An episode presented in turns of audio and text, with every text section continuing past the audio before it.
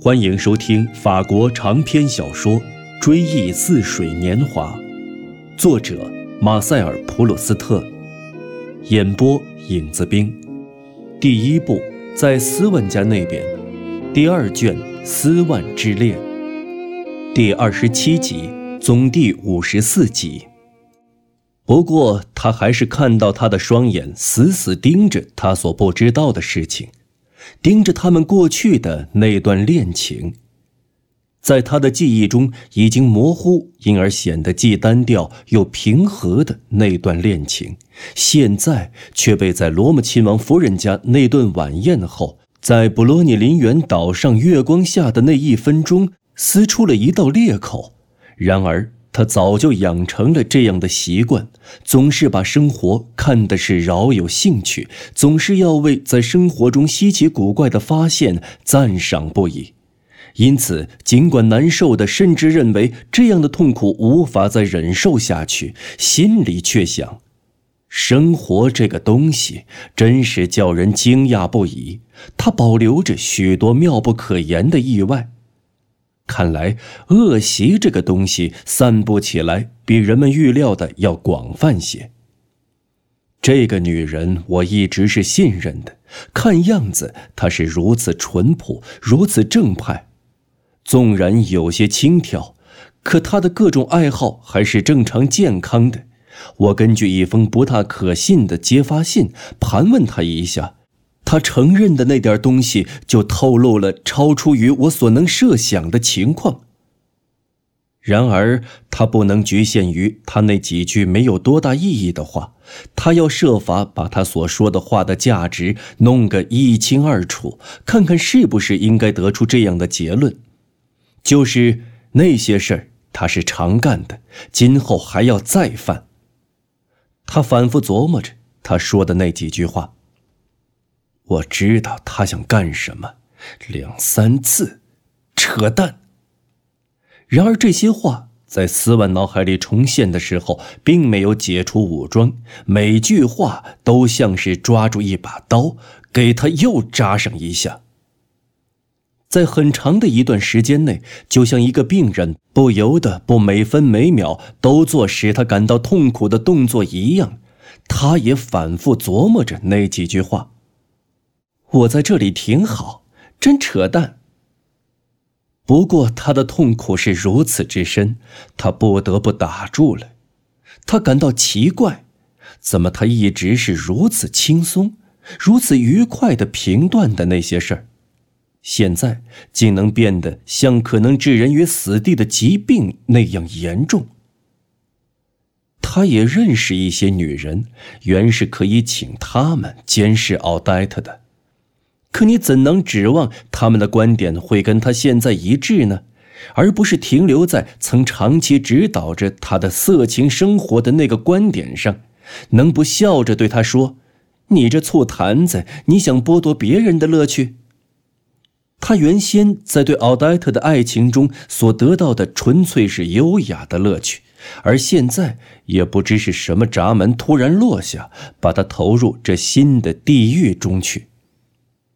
看不出如何才能出去。可怜的奥黛特呀，他并不怨他，这并不全是他的过错。不是说，当他几乎还是个孩子的时候，就被他的生身母亲在尼斯卖给了一个英国富翁吗？阿尔弗雷德维尼在诗人日记里那几句话，他原先读的时候是无动于衷的，现在却觉得其中含有何等痛苦的真实。当你觉得爱上了一个女子的时候，你应该问问自己：她的周围环境怎样？她的经历如何？生活的幸福全系于此。斯万感到惊讶，像真扯淡。我知道他想干什么。这样一些在他脑子里一个字一个字拼出来的简单的句子，竟能给他造成这么大的痛苦。不过他也明白。他以为这些不过是几句简单的句子，其实却是把他在听奥黛特叙述他那档子事的时候所感到的痛苦之情包裹起来的甲胄，随时都还能袭上他的心头。他现在感到的不正是那份痛苦之情吗？他现在明白了这点也是枉然。随着时间的推移，就算他把他忘了、宽恕了，依然还是枉然。当他在心里重温这几句话的时候，那份痛苦之情依然像奥黛特说他的那样，使他成为无知和轻信的人。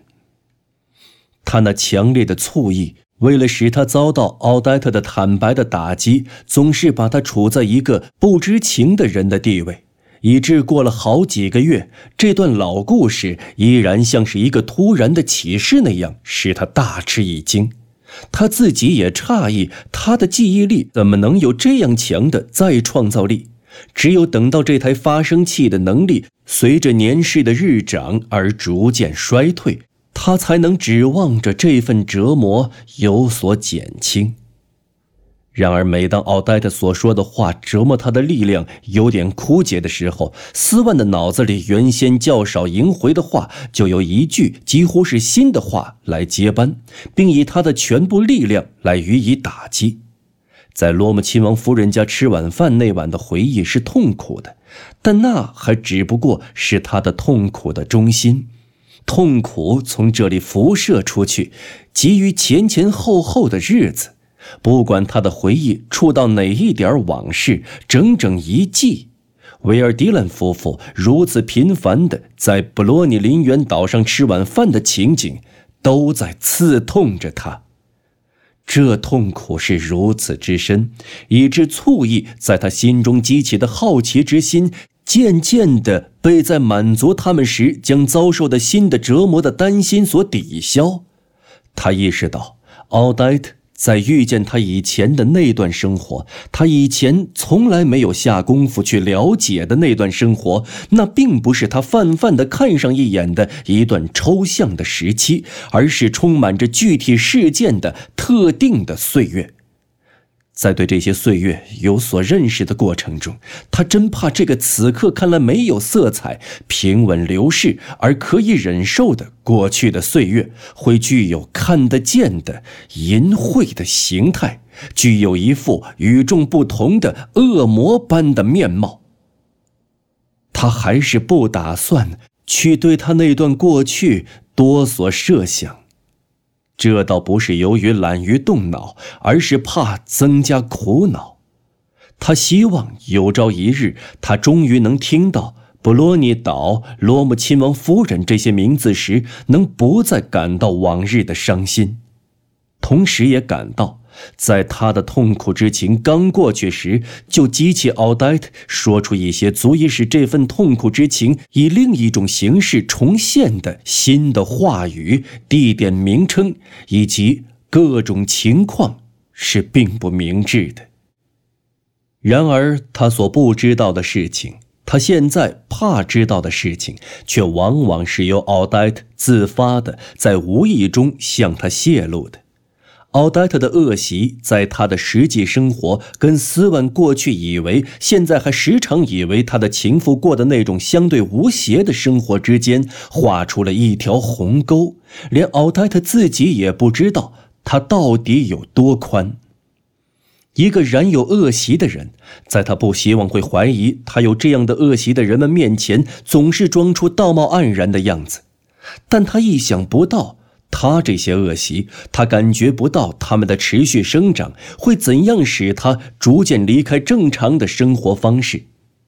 在他俩同居期间，在奥黛特心中，一方面有向斯万掩盖一些行动的回忆，另一方面有些行动渐渐接受前者的影响，受到前者的感染，而他自己并不以为怪。同时，这些行动也不会在他心中接受培育的那个部位发生爆炸。但是，如果他要把这些事讲给斯文听了，那他就会被这些事情泄露出来的气氛大吃一惊。有一天，他想问问奥黛特，倒没有刺痛他的意思，他是否跟皮条客打过交道？说实在的，他相信他是不会和他们打过交道的。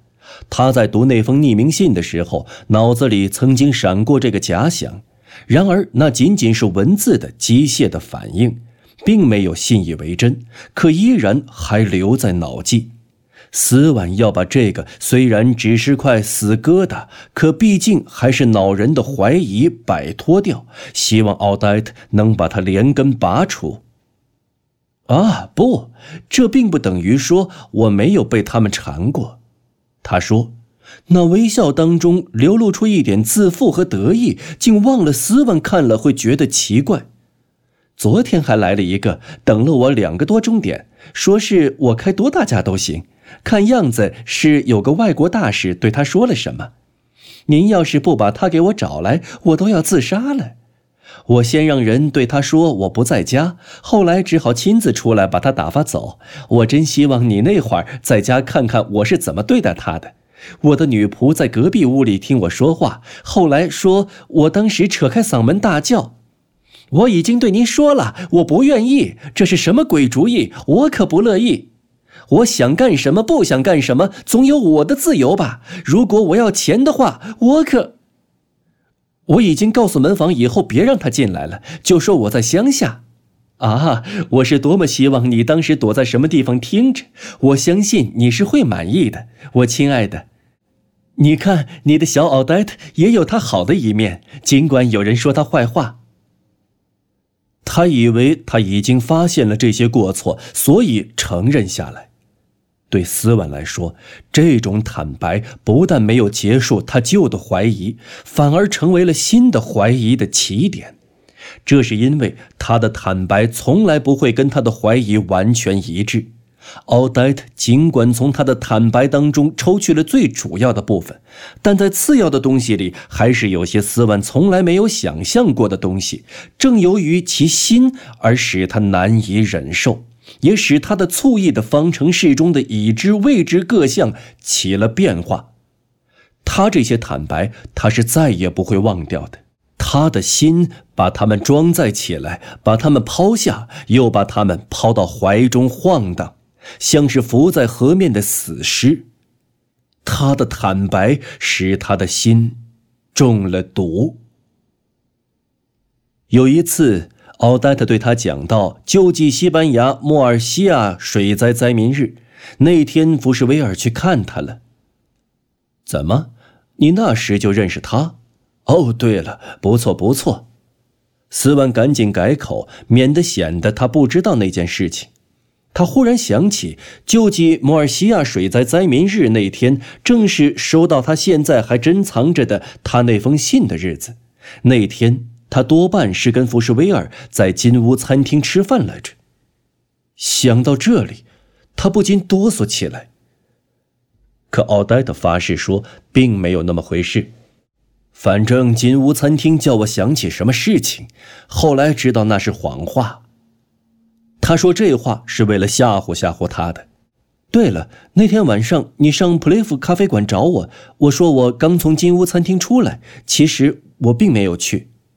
奥黛特看他的神色，以为他已经知情，所以说的很果断。与其说是出于脸皮厚，倒不如说是出于胆怯，怕斯万不高兴，由于爱面子又不想显露出来。还有就是想向斯万证明他也是能坦率的，就这样，奥黛特就以刽子手操刀那种干净利索和力量打击了斯万。然而他倒没有刽子手那样的残忍，因为他并不意识到他在伤害斯万，他甚至还笑出声来，可能主要是为了不在对方面前露出他的羞愧和窘态。真的，我没有上金屋餐厅去，我是从福士威尔家出来，我当真到普雷夫咖啡馆去了，这不是瞎扯。他在那里跟我碰头来着，请我上他家去看版画。可另外有个人来看他了。我跟你说，我从金屋餐厅出来，那是因为我怕说了实话你要生气。你看，我这是为了你好，就算是我当时错了，至少我现在对你说了实话。如果救济摩尔西亚灾民日那天，我真跟他在一起吃了饭，我瞒着你又有什么好处？再说那会儿咱们两个也还不是太熟悉呢，是不是，亲爱的？斯文向他尴尬的微微一笑，这些令人痛苦的话语忽然弄得他有气无力，像要垮下来了似的。原来，就在他以为是十分幸福，因而不堪回首的那些月份，在他爱他的那些月份，他已经在向他撒谎。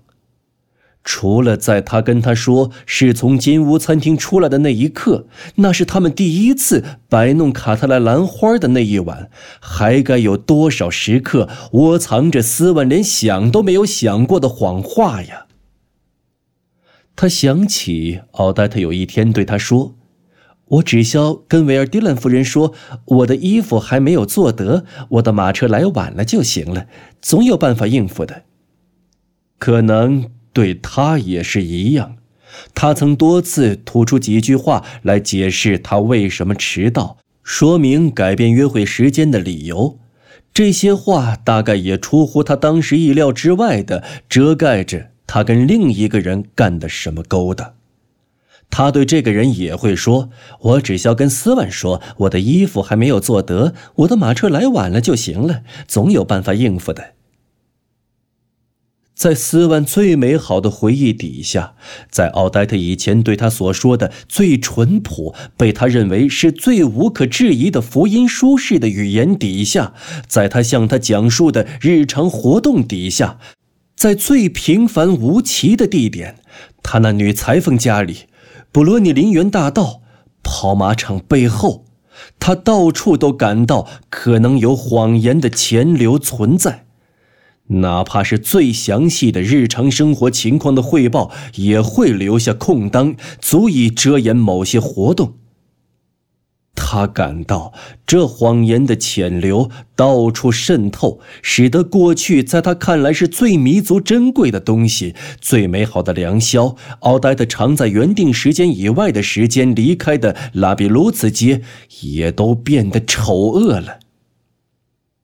这股潜流差不多，到处都散布着像他在听到他坦白关于金屋餐厅内档的事感到的厌恶之情，也像尼尼微的毁灭中那些伤风败俗的畜生一样，把他的过去这座大厦一块砖一块砖的震塌下来了。现在。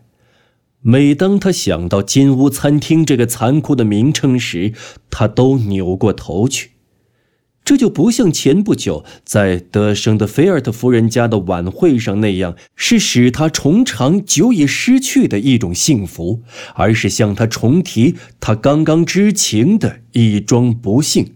后来，无论是“金屋餐厅”这个名称也好，布罗尼岛这个名称也好，慢慢的。都不再叫他伤心了，这是因为我们心目中的爱情和醋意都并不是一种连续的、不可分的、单一的激情，它们都是由无数昙花一现的阵阵发作的爱欲和各种不同的醋意构成的，只不过是由于它们不断的聚集，才使我们产生连续性的印象、统一性的幻觉。斯万爱情的存在，他的醋意的坚持，是由无数欲念、无数怀疑的死亡和消失构成的，而这些欲念和怀疑，全都以奥黛特为对象。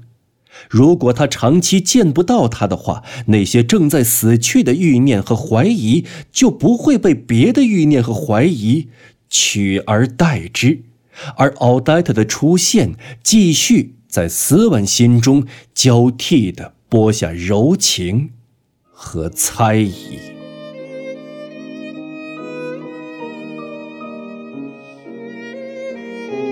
朋友们，本期节目播讲完毕，感谢您的收听，我们下期节目再见。